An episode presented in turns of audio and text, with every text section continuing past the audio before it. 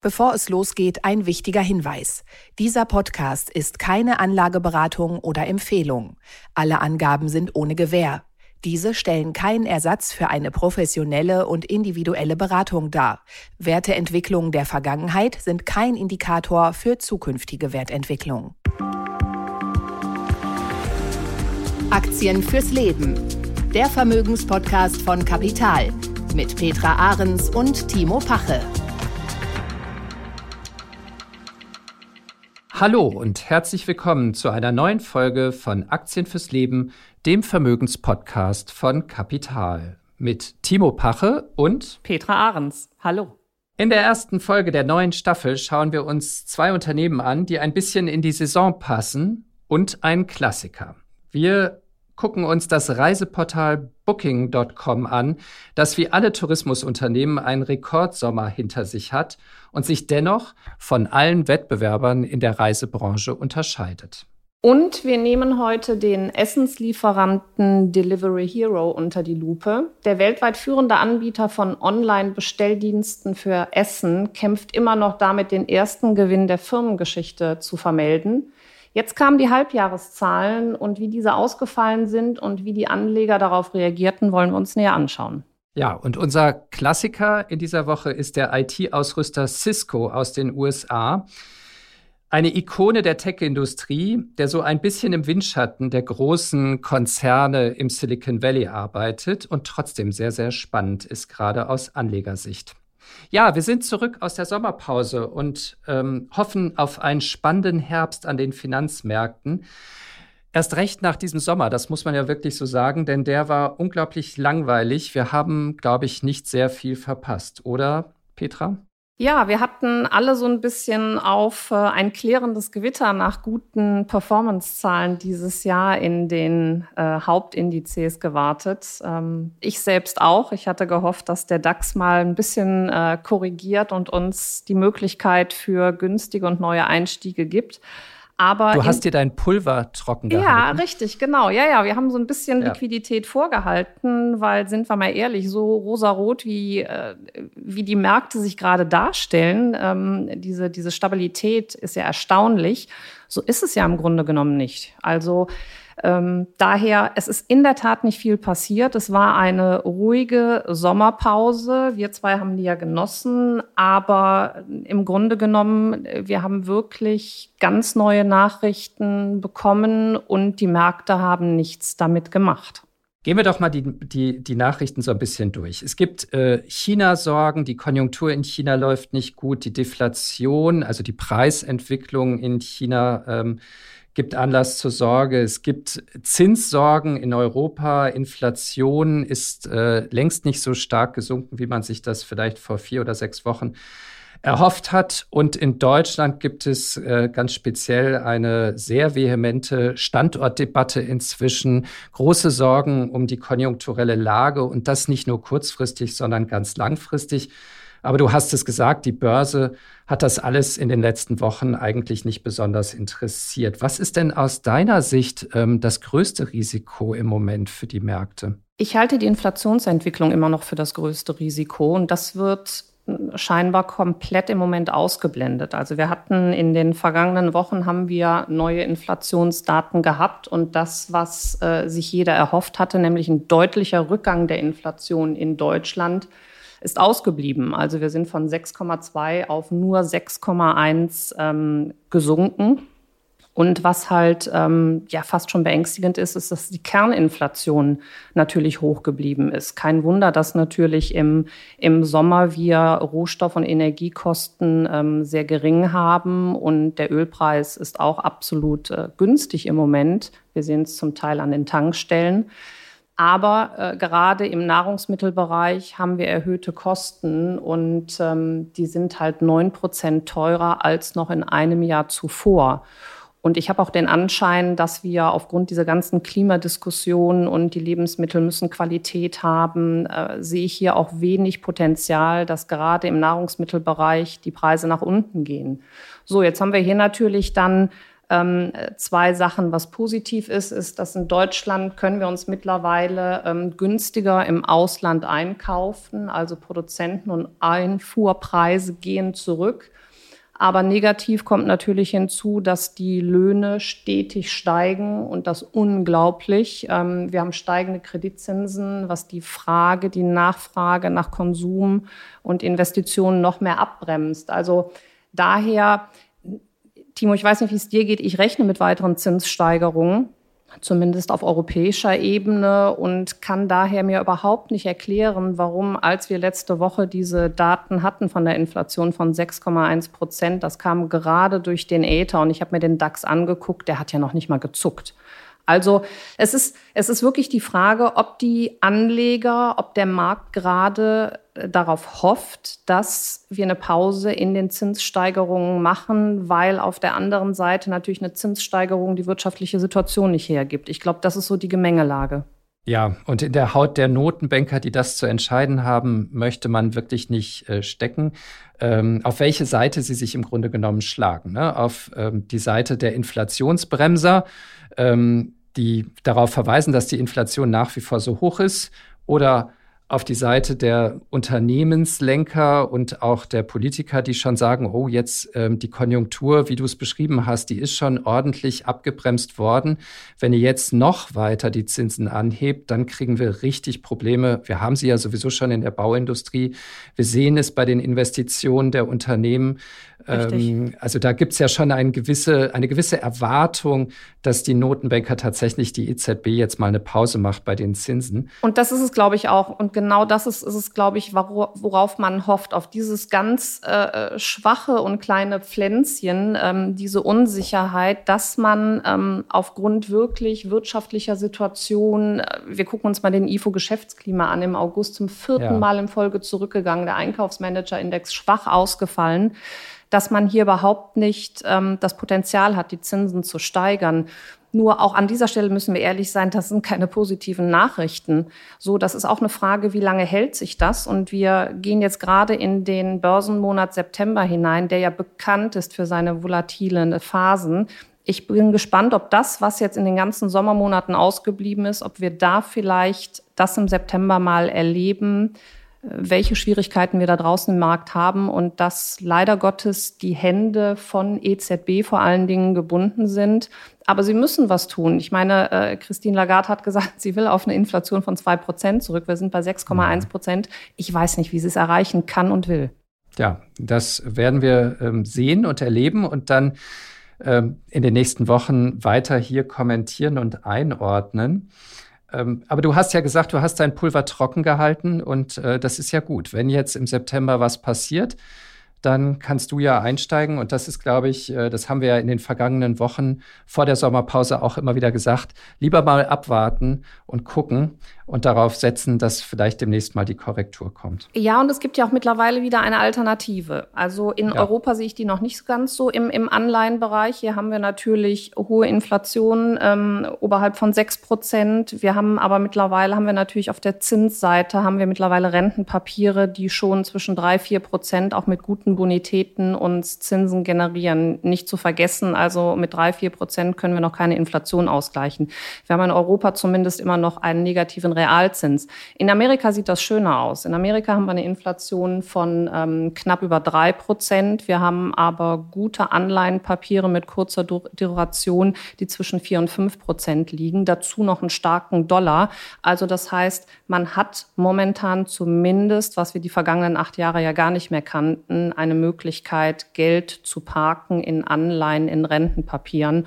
Und daher sitze ich da ganz beruhigt so ein bisschen am Seitenrand und gucke mir an, was die Börsen jetzt die kommenden Wochen noch äh, für Möglichkeiten bringen. The trend is your friend. Wir hatten im Vorfeld dieser Aufnahme ja überlegt, welchem Unternehmen der Reisebranche wir uns nach der Urlaubssaison widmen könnten. Und wir haben uns, glaube ich, so entschieden wie die meisten Reisenden bei der Buching, nämlich für Booking.com. Das ist ein Portal, ähm, eines von vielen, das äh, zur Booking Holding gehört. Und das ist so eine Art One-Stop-Shop für den Urlaub geworden. Hotels, Flüge, Mietwagen, Ausflugstipps, am Ende sogar die Reiseführer, alles bekommt man dort sehr geordnet, sehr bequem in der App. Ich mache jetzt mal den Test, Petra. Ähm, wie hast du denn deinen Urlaub gebucht in diesem Sommer? Bestanden. Ich habe den Test direkt bestanden, kann ich sagen. Ich äh, war äh, unter anderem ein paar Tage in Wien ich äh, habe im Internet habe ich mir die Seite eingerichtet von Booking.com, also einer der Plattformen von Booking Holding. Mhm. Ähm, habe darüber das Hotel gebucht in Wien. Ähm, ich habe darüber den Flug gebucht und das Tolle an dieser App ist halt, da die wissen, dass ich mich äh, dann auch aktuell in Wien befinde, haben die mich immer wieder mit irgendwelchen Restauranttipps oder Ausflugstipps ähm, versorgt. versorgt. Und ähm, eine andere Plattform äh, von Booking Holding ist zum Beispiel Open Table, worüber man Restaurantbuchungen machen kann. Und auch die mhm. habe ich dann genutzt. Also ich bekenne mich dazu, ich bin stetiger User, Konsument von Booking.com und anderen Plattformen und nutze die beruflich wie auch privat. Ja, man ist, das ist so, man wird Opfer seiner Bequemlichkeit. Ne? Es gibt natürlich noch andere Portale, die Ähnliches anbieten, aber irgendwie hat man sich daran gewöhnt. Das ist so, so gut strukturiert, es ist übersichtlich und man hat in der Regel auch äh, relativ gute Erfahrungen gemacht. Also ich habe zumindest noch nie erlebt, dass irgendwas richtig schief gelaufen ist bei meinen Buchungen. Selbst als es mal ein Problem gab, hat sich das irgendwie innerhalb von zwei, drei Monaten geklärt. Und dann wurden die Kosten oder die, die Ausgaben, die ich da hatte, wieder zurücküberwiesen. Das fand ich eigentlich alles so sehr zuverlässig. Also die Kundenerfahrung stimmt da irgendwie. Es ist auch eine einzigartige Erfolgsgeschichte. Also 1998 gestartet, damals mit einem Umsatz von nur 35 Millionen US-Dollar und einem beginnenden EBIT, einem Gewinn oder beziehungsweise in diesem Jahr Verlust von minus 112 Millionen, hat es sich dann im Anschluss wirklich stetig verbessert und gesteigert. Also ab dem Jahr 2003 äh, bei einem Umsatz von dann schon äh, dreistellig, also äh, Millionen, äh, 863 Millionen US-Dollar, gab es den ersten operativen Gewinn mit 12 Millionen US-Dollar. Seither immer aufwärts bis ähm, zu 15 Milliarden Umsatzgewinn von knapp 6 Milliarden. Das war vor Corona. Und dann natürlich kam Corona. Und äh, wie kann man es anders erwarten? Gerade Reise und, und diese Booking-Portale sind dann natürlich eingebrochen. Nichtsdestotrotz weniger Umsatz, aber immer noch profitabel. Und aktuell befinden wir uns dann auch wieder über dem Vor-Corona-Niveau, zumindest im Umsatz, noch nicht so ganz im Gewinn. Aber man profitiert natürlich jetzt von einem unglaublichen Nachholpotenzial, was man nach Corona hat. Man muss vielleicht zum Geschäftsmodell von Booking ähm, auch noch mal zwei Sätze verlieren, nicht wahr? Also das Interessante ist ja bei denen, die kassieren eine Buchungsgebühr im Grunde genommen. Wenn ich dort ein Hotel buche, wenn ich dort, für mich ist das ja alles kostenlos, was ich da mache. Sie kassieren die Gebühr von den Hotelbetreibern, von den Airlines, von den Mietwagen. Ähm, Im Grunde genommen so eine Art Vermittlungskommission, die sie da bekommen. Das Interessante, was ich ähm, in diesem Geschäftsmodell finde, ist, Anders als die großen Reiseveranstalter, anders als zum Beispiel TUI, die ja das auch anbieten. Ich kann ja bei TUI Hotels buchen, ich kann bei TUI Flüge buchen, ich kann auch einen Mietwagen buchen.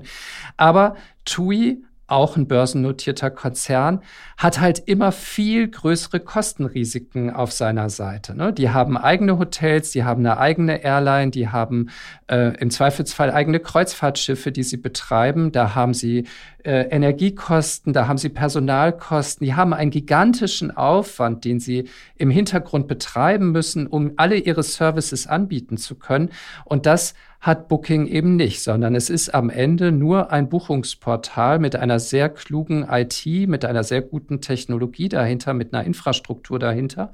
Und das ermöglicht es ihnen ja wirklich, wie du es gerade schon anskizziert hast, sehr, sehr profitabel zu arbeiten, anders als TUI. Deswegen haben wir uns zum Beispiel in der Abwägung, auf welches Reiseunternehmen stürzen wir uns denn, gesagt, irgendwie, naja, eigentlich aus Anlegersicht ist Booking.com das Spannende und nicht ein Unternehmen wie TUI. Die haben auch einen Rekordsommer wahrscheinlich dieses Jahr.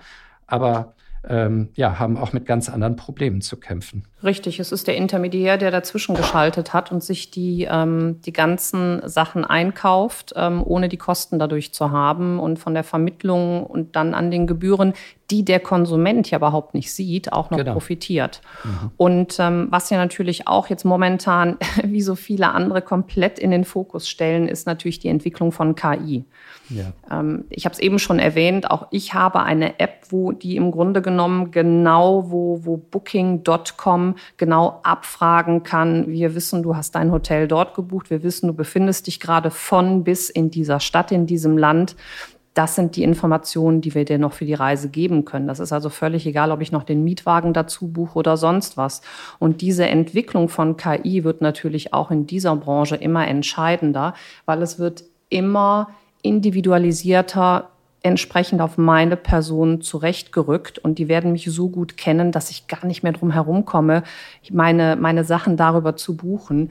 Das finde ich sehr, sehr interessant und ähm, es gab jetzt auch im Juli, wurde passend zur, zur Sommersaison, zum Sommerrelease 2023, ähm, wurden über 40 neue Buchungstools vorgestellt, darunter das Tool Penny, also nicht zu verwechseln mit dem Discounter sondern es ist ein generativer KI-Reiseassistent.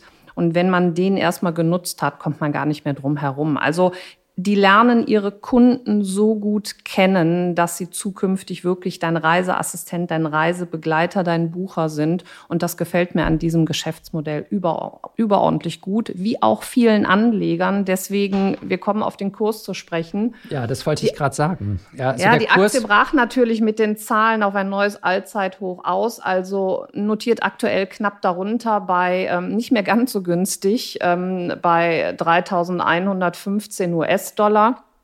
KGV mit 27 halte ich für entsprechend diese Qualität komplett für angemessen. Aber wie gesagt, hoher Kurs, nichts für einen Sparplan von 25 Euro.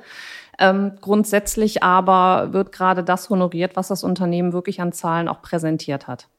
Aber das ähm, ist jetzt vielleicht eine etwas banale Frage, aber tatsächlich habe ich mich das gefragt. Wie soll denn jetzt ein normaler Anleger da einsteigen? Kann der die, muss der die Aktie komplett kaufen? Kann der die irgendwie gestückelt zum Beispiel kaufen? Könnte man auch eine halbe äh, Booking-Aktie kaufen, wenn man da einsteigen möchte?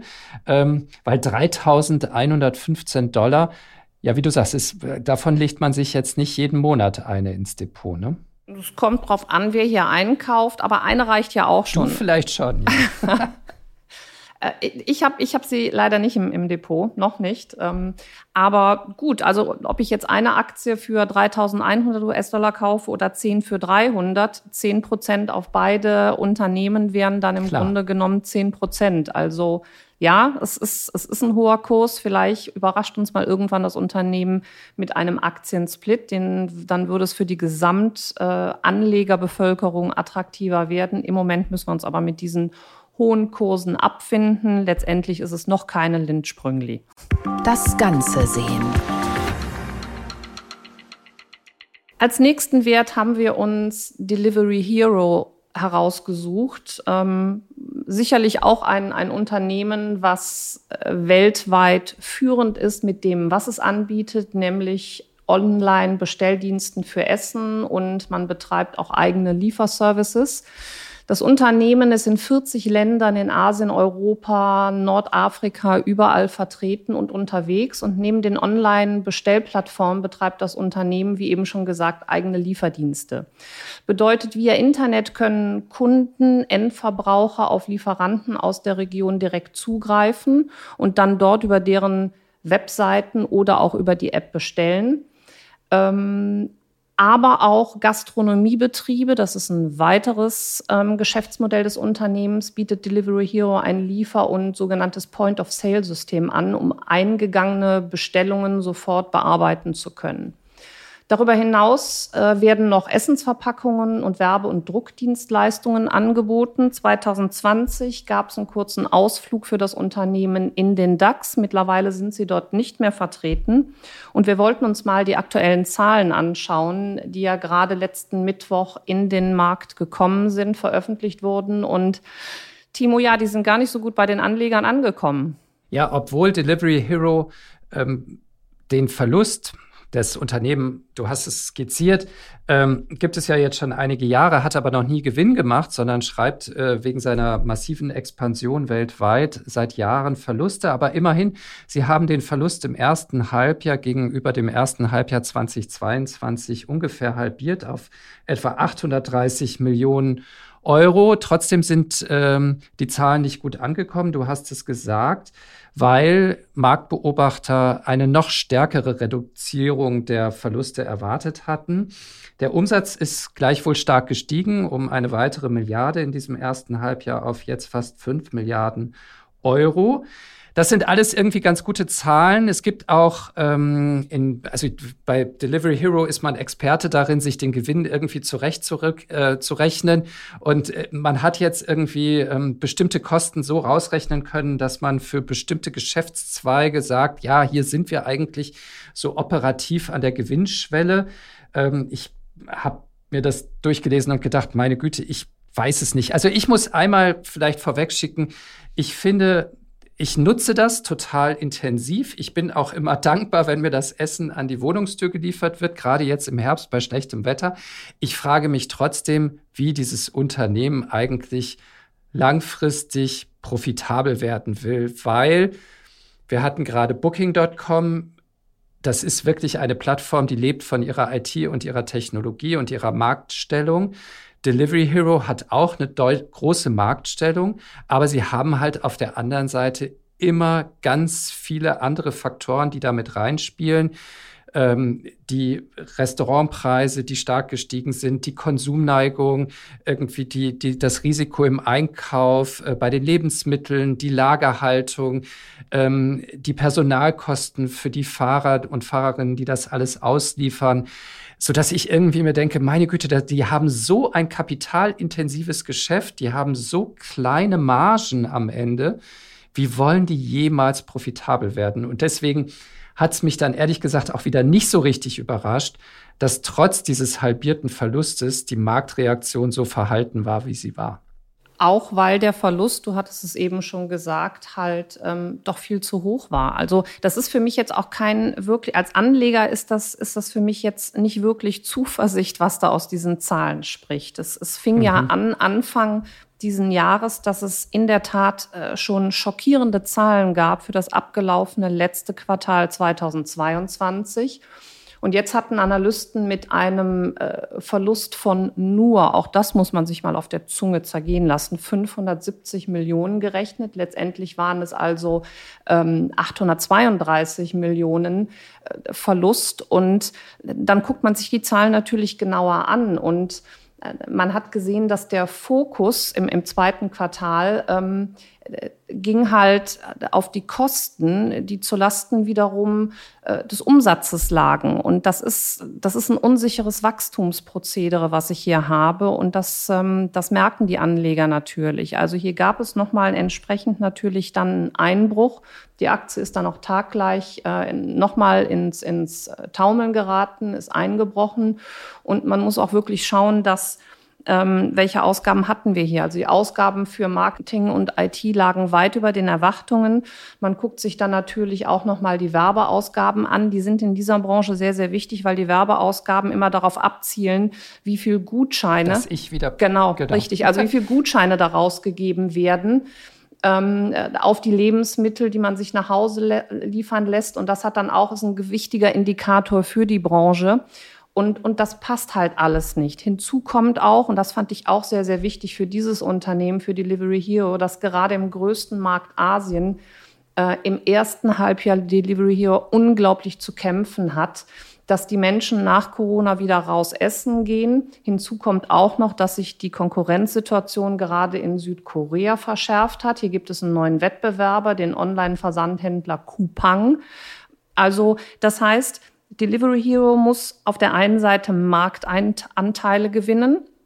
Sie müssen weniger Kosten verursachen, den Umsatz weiterhin auf diesem Niveau halten. Das Management ist zuversichtlich. Nun gut, was sollen sie auch anders sagen? Also die Zahlen haben sich Eben. ja schon verbessert auf, auf Minusebene. Das Management um den Konzernchef Niklas äh, Östberg ist recht zuversichtlich, dass sie kurz davor stehen, erstmalig in der Firmengeschichte die operative Gewinnschwelle dann auch zu erreichen. Das bleibt es abzuwarten. Ja, also äh, tatsächlich, das ist interessant. Ich finde das Unternehmen, wir haben es bei Kapital auch sehr häufig gecovert. Ich finde das total spannend. Ich finde auch diese Schlacht der Lieferdienste journalistisch wahnsinnig spannend.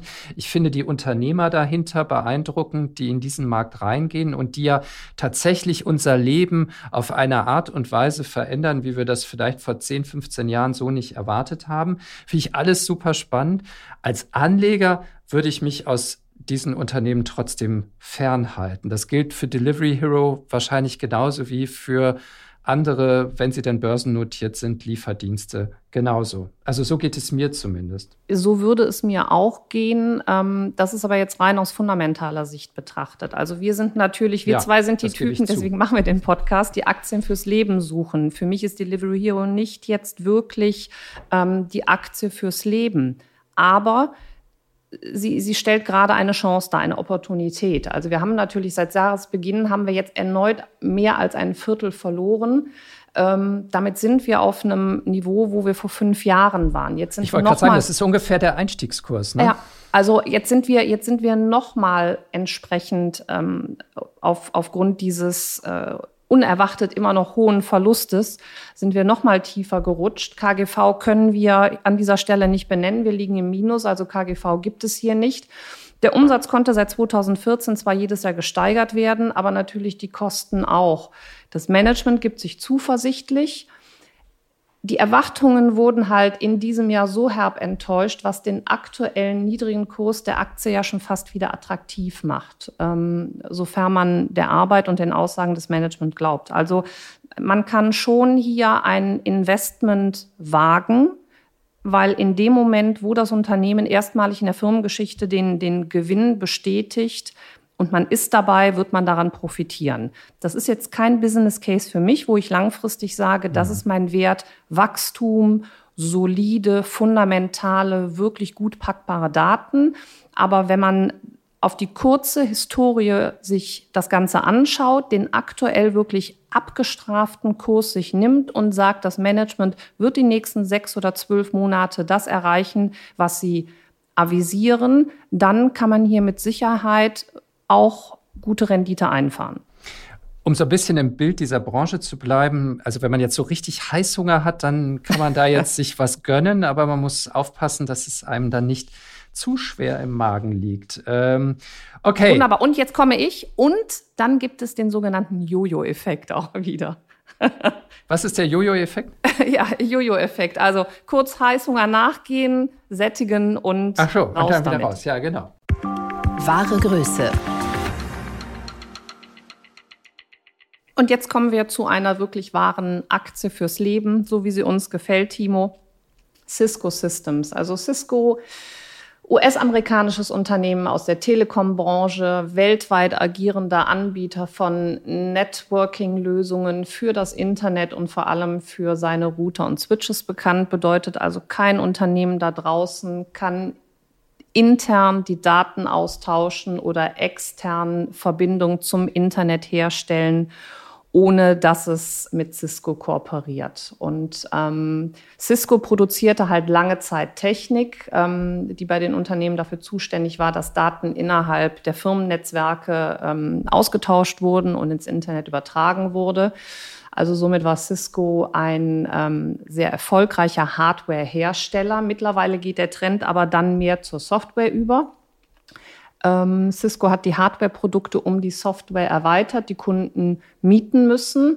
So verdient Cisco mittlerweile Umsätze unabhängig von der Kauflaune seiner Kunden über Abos. Insgesamt ähm, verdient Cisco aktuell schon über 30 Prozent seiner Umsätze mit Software und davon sogar knapp 80 Prozent über die Abos. In den letzten 20 Jahren hat Cisco weiterhin 200 Firmen circa aufgekauft und äh, somit auch entsprechend sein eigenes Portfolio erweitern können. und wächst somit infrastrukturmäßig und kann den Wachstum auch weiterhin vorantreiben. Im Grunde genommen, Cisco ist so ist irgendwie immer da. Ne? Also Cisco ist irgendwie Teil dieser IT-Tech-Szene und des Internets, äh, seit es irgendwie das Internet gibt, gefühlt. Und man nimmt Seit 1984. Ja. Sie waren die ersten Player und durchweg, ich finde auch relativ unauffällig, aber Total. man kommt halt wirklich nicht drum herum. Sie sind immer da, mittlerweile 80.000 Mitarbeiter weltweit und auch offen für neue Märkte. Also jetzt natürlich, Sie sind in diesem, in diesem ganzen Internet-Datenaustauschthema drin und da liegt es auf der Hand, den neuen, ganz spannenden Markt, nämlich den Markt der Cybersecurity, auch ja. noch mit zu matchen. Der Markt wächst jedes Jahr um 11 Prozent und auch da ist Cisco natürlich ganz weit vorne dabei. Also man, man äh, hat ja immer wieder, äh, wenn man sich mit diesen Tech-Konzernen aus dem Silicon Valley ähm, auseinandersetzt, dann, dann hat man immer wieder so Aha-Erlebnisse. Man, man denkt sich so, ach guck mal, ja stimmt, die gibt's ja auch noch. So ging's mir eben mit Cisco in dem Fall, dass man sagt so, ja klar, also warum nicht Cisco? Ähm, und wenn man sich das, die Unternehmens- und die Geschäftszahlen anguckt, dann ist das ja total spannend. Also Cisco war mal für wenige Wochen und Monate das wertvollste Unternehmen der Welt. Das war im Jahr 2000. Damals kam man auf einen Börsenwert von, glaube ich, knapp 600 Milliarden US-Dollar, also für damalige Verhältnisse auch wirklich schon richtig, richtig viel. Die Aktie stand bei 77 Dollar und dann ist sie runtergekommen, natürlich im Dotcom-Crash richtig runtergekommen. Und sie hat sich dann aber auch nicht raketenhaft wieder erholt, sondern sie hat sich ganz langsam peu à peu wieder zurückgearbeitet und steht heute bei knapp unter 60 Dollar, wenn ich das richtig gesehen habe. Und so mhm. ähnlich ist es auch mit den Erlösen und mit den Gewinnen passiert. Das Unternehmen ist ja hoch profitabel. Die Umsätze sind so langsam gewachsen, kontinuierlich gewachsen. Inzwischen macht man gut 58, 57, 58 Milliarden Dollar Umsatz. Ähm, das ist gar nicht so wahnsinnig viel. Das ist sogar für 2024 ein bisschen weniger, als ähm, Analysten zuletzt erwartet hatten. Und ähm, ja, das spiegelt sich so in diesem Aktienkurs wieder. Es ist eben nicht ein Aktienkurs, der sich ver 15, verzwanzig, verhundertfacht hat in den letzten Jahren, sondern ähm, eigentlich eine ganz, ganz, ganz, ganz solide Entwicklung, die total interessant und attraktiv, glaube ich, aber für Anleger ist. Das ist genau das, was, was wir von einem großen, profitablen Unternehmen mit einer so soliden Kapitaldecke auch erwarten. Und so langweilig finde ich es sogar gar nicht. Also die letzten Jahre haben wir pro Jahr eine Rendite im Kurs von 14 Prozent ja. gemacht. Das ist schon, ich bin damit höchst zufrieden. Absolut. Und ähm, KGV aktuell bei 18,8. Also auch hier wird wieder ähm, Qualität honoriert. Finde ich auch noch sehr interessant. Und wie du eben schon gesagt hast, also in, in, sämtlichen, in sämtlichen Geschäftsbereichen ähm, gestiegene Marktanteile, durchschnittliche Margen, die sich verbessern, ähm, auch die Lieferengpässe der letzten Jahre können langsam abgebaut werden durch Corona. Und ähm, das, es kam jetzt noch hinzu, dass äh, Cisco zusätzlich von einem Steuernachlass profitiert. Also durch die Fluten in Kalifornien wurden die dort ansässigen Unternehmen einmalig, ähm, wurde denen eine Steuerreduzierung gewährt. Auch das macht sich dann natürlich für das Geschäftsjahr sehr, sehr positiv. Ich habe noch zwei, äh, zwei andere Kleinigkeiten, die ich äh, bei diesem Unternehmen total einleuchtend finde. Das eine ist, ähm, dieses, da es ja ein US-Konzern ist und du hast es angesprochen, sie sind Netzwerkausrüster, sie sind wirklich ähm, an einer ganz neuralgischen Stelle für IT-Sicherheit von Unternehmen und von Regierungen tätig, profitieren sie indirekt aber jetzt von dieser zugespitzten Konfrontation zwischen den USA und China, indem der Westen eben chinesische Netzausrüster, die vielleicht ähnliche Komponenten anbieten würden und ähnliche Dienstleistungen anbieten würden wie Cisco, aus dem Markt drängen, aus politischen Gründen, aus Sicherheitserwägungen heraus, bleibt am Ende häufig Cisco übrig, auf den man dann eben zurückgreift. Das heißt, die haben sozusagen in den Ländern, die mit den USA eng assoziiert sind, haben sie eine wirklich ähm, sehr, sehr komfortable Marktstellung. Das ist das eine, was mir bei dem Unternehmen aufgefallen ist. Finde ich immer spannend, wenn man so kleine geopolitische Komponenten fürs Geschäftsfeld entdeckt. Und das andere, das ist eher so eine kleine Anekdote, aber Cisco sitzt ja auf einem Berg von Cash. Ich glaube, der Cashflow ja. im vergangenen Jahr fast 20 Milliarden US-Dollar. Und da schlägt sich ja, das sieht man auch nicht in vielen Unternehmensbilanzen, ähm, die Zinswende schon nieder. Ne? Also die Zinserträge im letzten Geschäftsjahr lagen bei knapp einer Milliarde US-Dollar, was ja nahe liegt. Und die werden wahrscheinlich bei den Zinsen, die du eingangs erwähnt hast, in den USA sich auch noch deutlich äh, deutlich weiter nach oben steigern lassen. Ne? Wenn Sie weiterhin den Cash-Bestand so halten, also Sie haben die, ja. die Auswahl, nachdem Sie von 8,7 Milliarden auf 17,8 Milliarden Ihren Netto-Cash-Bestand erhöht haben, können Sie sich auswählen, ob Sie ihn verzinst anlegen, ob Sie, und das ist natürlich auch wiederum Zukunftsmusik und birgt Potenzial, ob Sie es äh, in KI investieren. Auch da sehe ich Cisco als ganz, ganz großen Profiteur und das mit voll gefüllten Kassen. Also hier wirklich ein Unternehmen par excellence für die Aktien fürs Leben. Und du hattest es in unserem Vorgespräch, hattest du gesagt, Cisco. Wie hast du es nochmal, äh, wie war nochmal dein, dein kurze, deine kurze Wortwahl dazu? Langweilig, aber günstig, habe ich gesagt.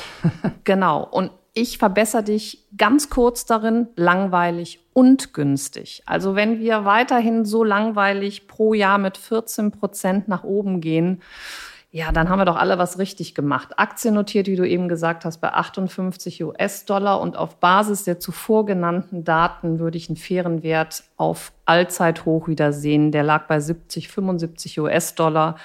Man kann sich damit ganz, zu, ganz ruhig zurücklegen und kann warten, was das Unternehmen jetzt mit dem Cashbestand macht. Also das ist ein Wert, der mir gefällt. Mir auch. Und das war die erste Folge von Aktien fürs Leben nach der Sommerpause. Wir sind wieder zurück und wir freuen uns auf Sie in der nächsten Woche. Vielen Dank. Bis dahin und tschüss. Tschüss. Aktien fürs Leben. Der Vermögenspodcast von Kapital mit Petra Ahrens und Timo Pache.